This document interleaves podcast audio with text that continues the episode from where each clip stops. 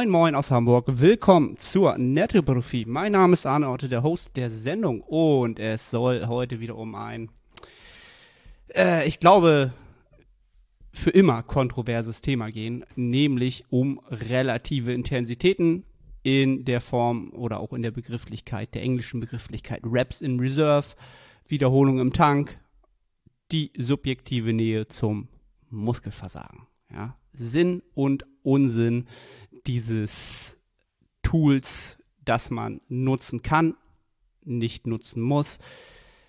Es kommt wie immer darauf an. Und um dieses Es kommt darauf an, das möchte ich in dieser Podcast-Episode ein für alle Mal, vorerst, ja, ein für alle. Ich habe ja auch einmal die ultimative Deload-Episode aufgenommen und habe sie, glaube ich, zwei Jahre später nochmal äh, relativiert. Also, es wird die vorerst Version 1.0 der ultimativen Raps in Reserve äh, Folge, alles, was man dazu wissen muss.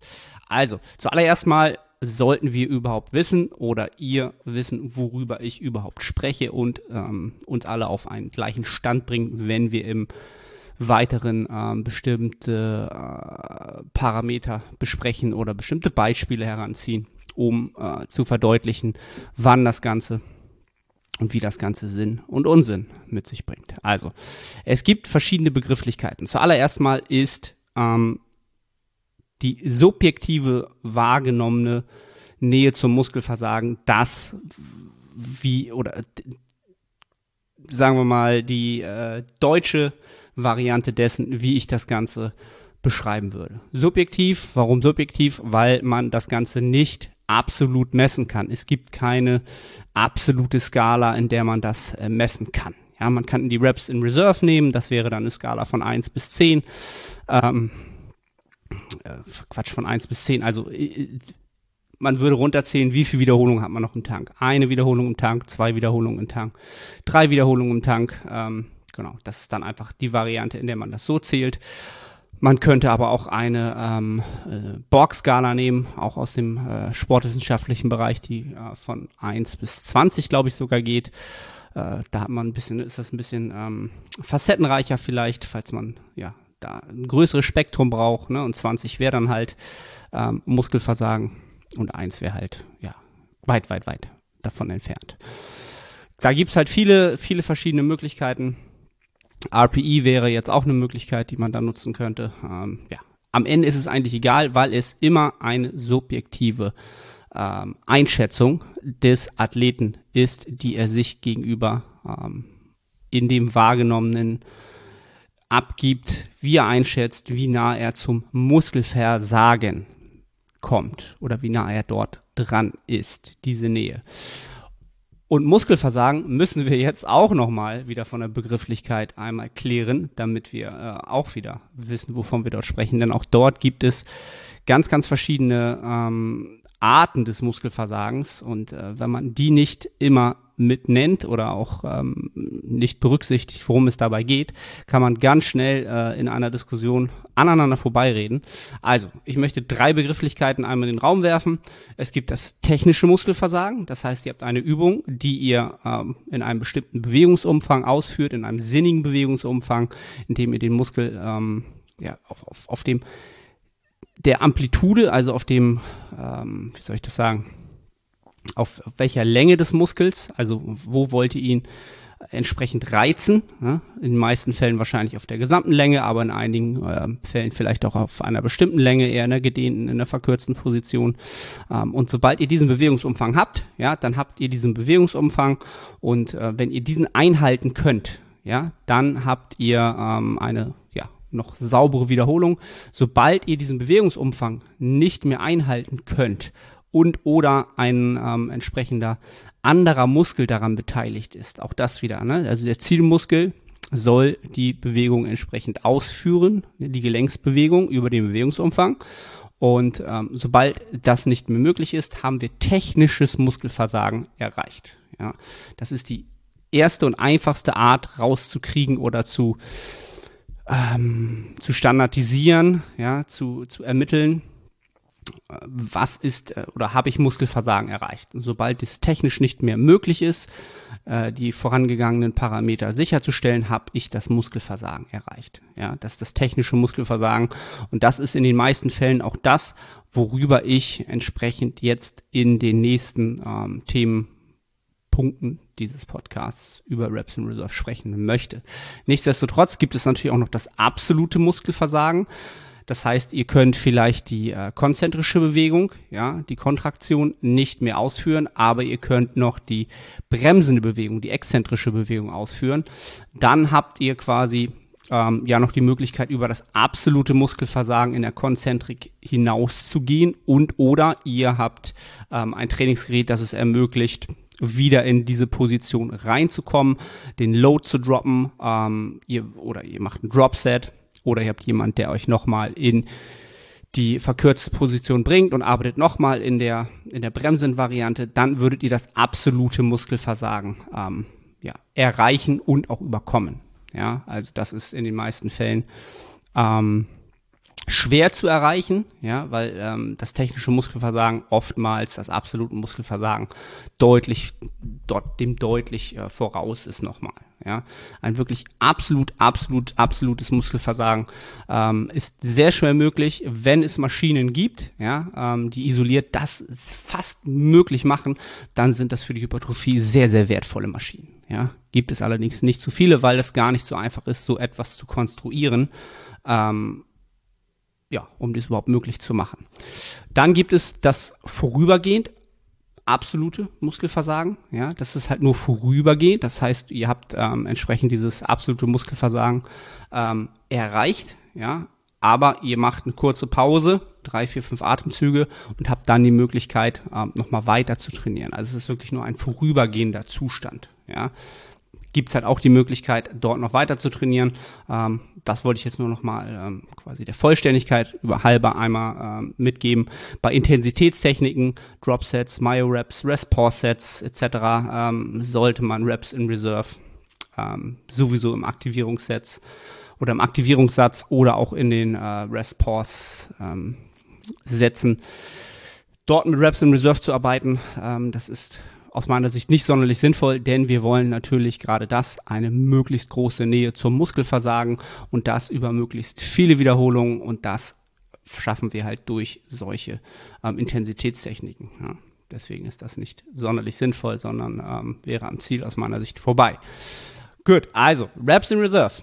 Einsatz, ähm, wann sollte ich das einsetzen und was ist eine, überhaupt eine realistische Wahrnehmung von Muskelversagen? Das ist jetzt nämlich nochmal ein ganz, ganz wichtiger Punkt, den ich ähm, hier anbringen möchte.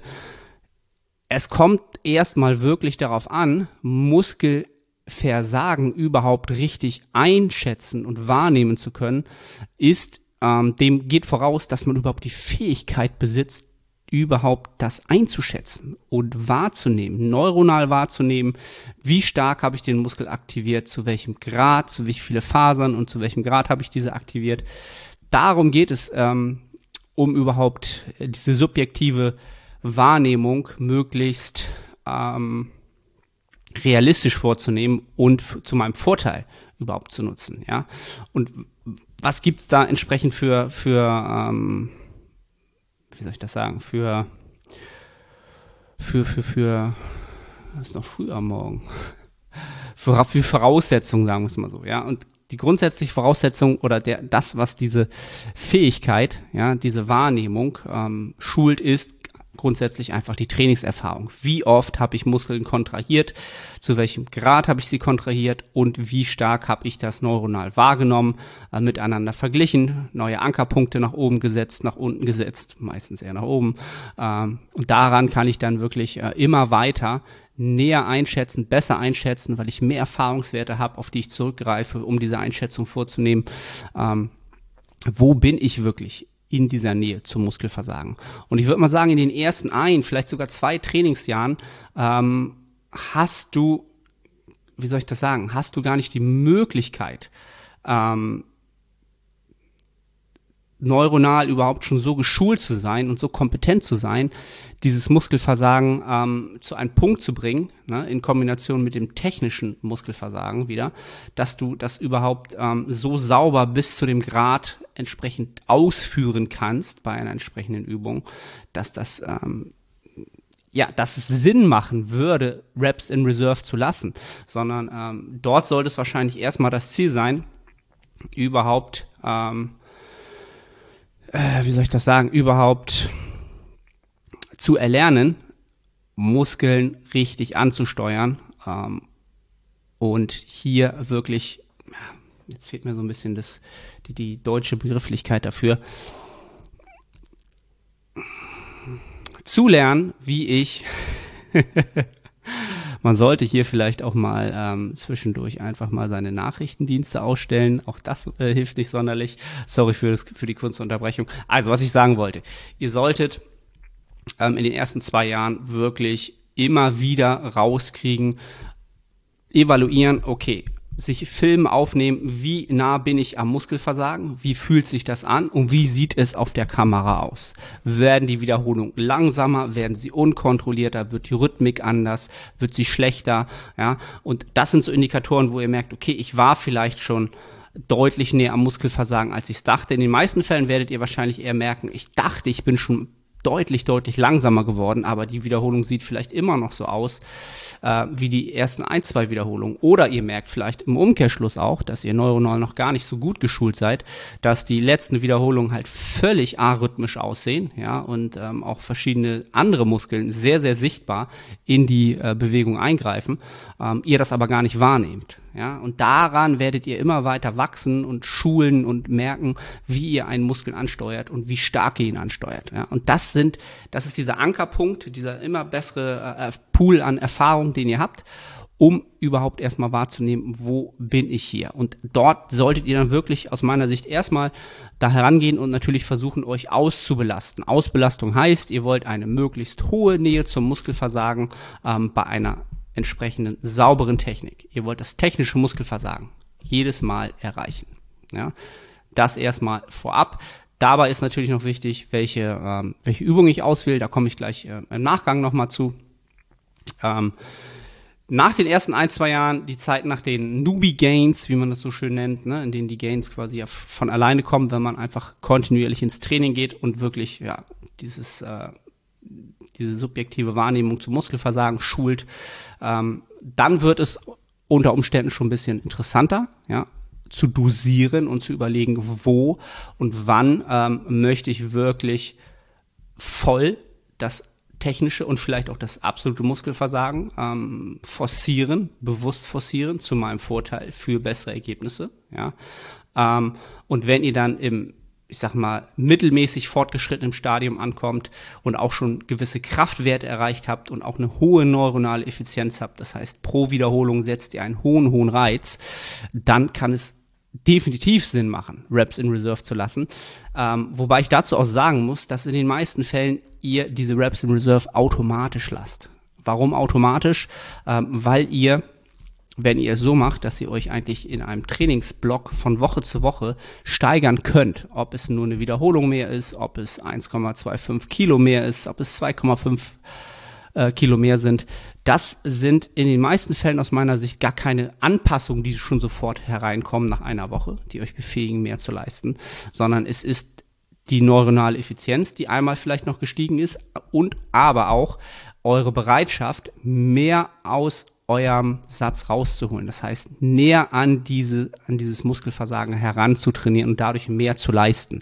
Und das bei technischen, äh, bei technisch sauberer Ausführung. Ja, wirklich die volle Präzision, die ihr von Woche zu Woche mehr abrufen könnt und abrufen wollt. Ja, das ist automatisch schon eine Reps in Reserve Progression. Ja, ähm, selbst wenn ihr sagt, ihr geht in Woche 1 voll drauf, ihr holt alles raus und habt in Woche 4 das jedes Mal gemacht und habt jedes Mal eine Progression erzielt, dann ist das aus meiner Sicht nicht immer ähm, gleich der Grund, dass mehr Muskeln da sind, ja, dass die Anpassungen schon da sind, dass ihr hypertrophiert seid, sondern es gab eine automatisierte ja, Rep Reps in Reserve Nutzung, so möchte ich das mal nennen, ja.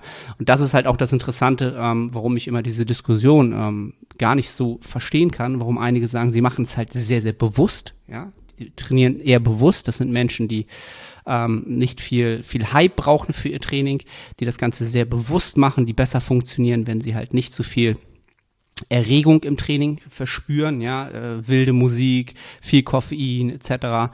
Die arbeiten oft eher mit diesem ähm, bewussten Raps in Reserve und die, die anderen, die das genau das Gegenteil sind, die halt wirklich immer dieses volle Adrenalin brauchen und, und voll drauf und, und, und Musik des Grauens und, und anschreien lassen und so weiter. Ja, für die ist das aus meiner Sicht genauso eine, ähm, eine, eine unterschwellige Rap in Reserve Nutzung, ohne dass sie es wissen. Ja, ähm, das mal so meine, meine Sicht der Dinge, was das angeht. Ähm, da gibt es natürlich den fortgeschrittenen Athleten, der vielleicht sehr, sehr gute Kraftwerte hat, der jetzt natürlich schauen muss, und da kommen wir auch schon zum Übergang, zu der, zu der Übungsauswahl, wann macht es Sinn, ähm, Reps in Reserve zu lassen, ja, bewusst zu lassen, auch, auch für die Athleten, die ähm, eher der zweiten Kategorie angehören. Ähm, und das sind die Menschen, die halt, ähm, oder da, da kommen wir jetzt einfach mal zur Übungsauswahl. Ja? Also Grundübungen ja, sind sicherlich da ist es sehr, sehr sinnvoll. Warum ist das sinnvoll? Weil wir sehr viel interne Stabilisierung über die Atmung, über die interne Stabilisierung von äh, Gelenken und Muskulatur, ähm, Stabilisationsmuskulatur brauchen. Ja, und dort werden wir, dadurch, dass wir diese interne Stabilisierung brauchen, was sehr, sehr viel Energie kostet, Fokus kostet, ähm, wird es am Ende sehr sinnig sein, ja, oder auch automatisch wieder wird man ähm, ein zwei Reps in Reserve vielleicht sogar lassen, ähm, sinnvollerweise vielleicht sogar mehr zum Start einer, eines Trainingsblocks, wo man ähm, sehr, sehr lange trainieren möchte, über viele Wochen hinweg trainieren möchte. Ne? Also so ein ADL wäre zum Beispiel ein typisches Beispiel dafür. Ähm, ihr geht in diese bremsende Bewegung rein, ja, ähm, ihr werdet am Ende des Tages das volle, das volle Muskelversagen des Beinbeugers seltenst ähm, aus soll ich das ausleben können, einfach dadurch, dass diese Stabilisierung vorher aufgibt. Ja, ob es der obere Rücken ist, ob es die Griffkraft ist, ob der Latt aufmacht, ob der Trapez äh, zu ist. Ähm, ne, also es, es wird höchstwahrscheinlich nicht so sein, dass der Beinbeuger sagt, ich kann einfach nicht mehr. So, ne? Und das ist auch wieder eine automatische ähm, Nutzung der Reps in Reserve und eine, die man wahrscheinlich auch bewusst nutzen sollte und die ich auch dann bewusst nutze für Athleten im Programming. Ja, es ist eine Grundübung. Hier kommt auch wieder der Faktor ins Spiel Reiz zur Ermüdung, ja, diese Ratio von Reiz zur Ermüdung, von, von Nutzen zu Kosten.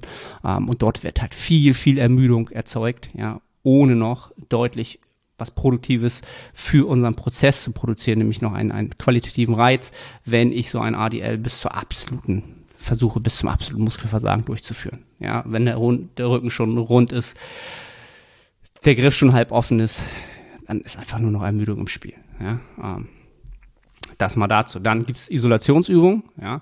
Ähm, dort haben wir ein ganz anderes, ganz anderes Bild, was wir vorfinden. Wir haben nämlich ein stabiles Setup, wir haben viel Stabilität. Ähm, und dann macht es natürlich auch Sinn, ähm, zum Beispiel einen Butterfly äh, an der Maschine oder einen Preacher Curl an der Maschine. Dann macht es aus meiner Sicht absolut Sinn, dieses ähm, die Nähe zum Muskelversagen und auch zum absoluten Muskelversagen nochmal wirklich zu maximieren. Denn hier haben wir halt A, keine Verletzungsgefahr, nicht wie bei, der, bei einem ADL zum Beispiel, bei der Grundübung. Ähm, wir sind in einem maximal stabilen Setup, wir können ähm, Stabilität bis zum Ende maximieren und wirklich auf dem Zielmuskel bleiben. Und hier können wir wirklich die wirklich volle Nähe zum Muskelversagen nutzen, um einen qualitativen Reiz äh, zu setzen. Das sollte sehr, sehr, sehr, sehr klar und sehr, sehr wichtig sein. Moin Moin aus Hamburg nochmals, Arne hier. Ich unterbreche kurz, um dich auf unseren Coaching-Service aufmerksam zu machen. Wenn du schon des Längeren über ein Coaching nachdenkst und deine Resultate nicht den entsprechen, was du an Zeit und Energie einsetzt, dann klick auf den Link in der Beschreibung und wir bringen deinen Fortschritt auf das nächste Level. Sichere jetzt ein kostenloses Erstgespräch. Ich freue mich von dir zu hören. Dann sollte man natürlich auch in Betracht ziehen, welchen Fokus diese Übung hat. Das heißt, welche Positionierung des Muskels überladen wird. Ja, wenn wir jetzt einfach mal die verkürzte Position des Muskels nehmen und diese im Fokus steht, dann können wir auch aus meiner Sicht wieder ganz klar mehr Nähe zum Muskelversagen in Kauf nehmen, weil wir hier, ähm, wenn wir nicht die gedehnte Position haben, ja, deutlich weniger Ermüdung anhäufen, auch deutlich weniger Muskelschäden anhäufen, die uns im Nachgang ähm, die Regeneration künstlich verlängern würde und oder uns bei anderen Übungsmustern oder in der nächsten Einheit irgendwie behindern könnte ähm, damit gehen wir halt gar keine Gefahr ein. Ne? Also wenn ich jetzt eine, eine ADL zum Beispiel wieder mache, wo ganz klar auf die gedehnte Position der Fokus liegt oder Hyper-Extensions, dann ähm, ja, habe ich natürlich wieder, ähm, muss ich wieder mehr Augenmerk drauf legen, ja, ähm, wie stark gehe ich wirklich ans absolute Muskelversagen, denn diese Muskelschäden sind natürlich auf Dauer etwas, was sehr, sehr viel Regenerationspotenzial äh, verbraucht. Ja, Muskelschäden, ja, das ist einfach das Regenerationspotenzial dafür ist einfach viel, viel höher. Der Invest ist einfach viel, viel höher, den der Körper dort für die Regeneration aufbringen muss, was aber nicht heißt, dass er dadurch besser wächst. Ja, das ist eben ja nicht gegeben, sondern ähm, wir haben eine vermeintlich längere Regeneration, vielleicht gar keinen besseren Reiz, ja, keinen besseren Stimulus, der einen besseren, eine bessere Adaption ähm, entsprechend äh, nach sich zieht, aber dafür eine höhere Regenerationszeit und dann vielleicht weniger Adaption, weil wir mehr Regeneration brauchen. Diese muss halt erstmal, die tritt halt immer an gegen die Adaption. Erstmal muss die Regeneration abgeschlossen sein, bevor die Adaption, die Anpassung, die Zuwächse kommen. Ja, und da ist natürlich bei der gedehnten Position, wenn ich, wenn ihr merkt, ihr habt eine Übung, dort ist der Stretch sehr, sehr groß, ja, dann werdet ihr automatisch ähm, es auch schwerer haben, natürlich bis zum absoluten Muskelversagen zu trainieren. Ähm, und ihr werdet auch automatisch äh, wieder diese Reps in Reserve wahrscheinlich äh, ja, eher, eher wahrscheinlich nutzen, ja, bewusst oder unterbewusst.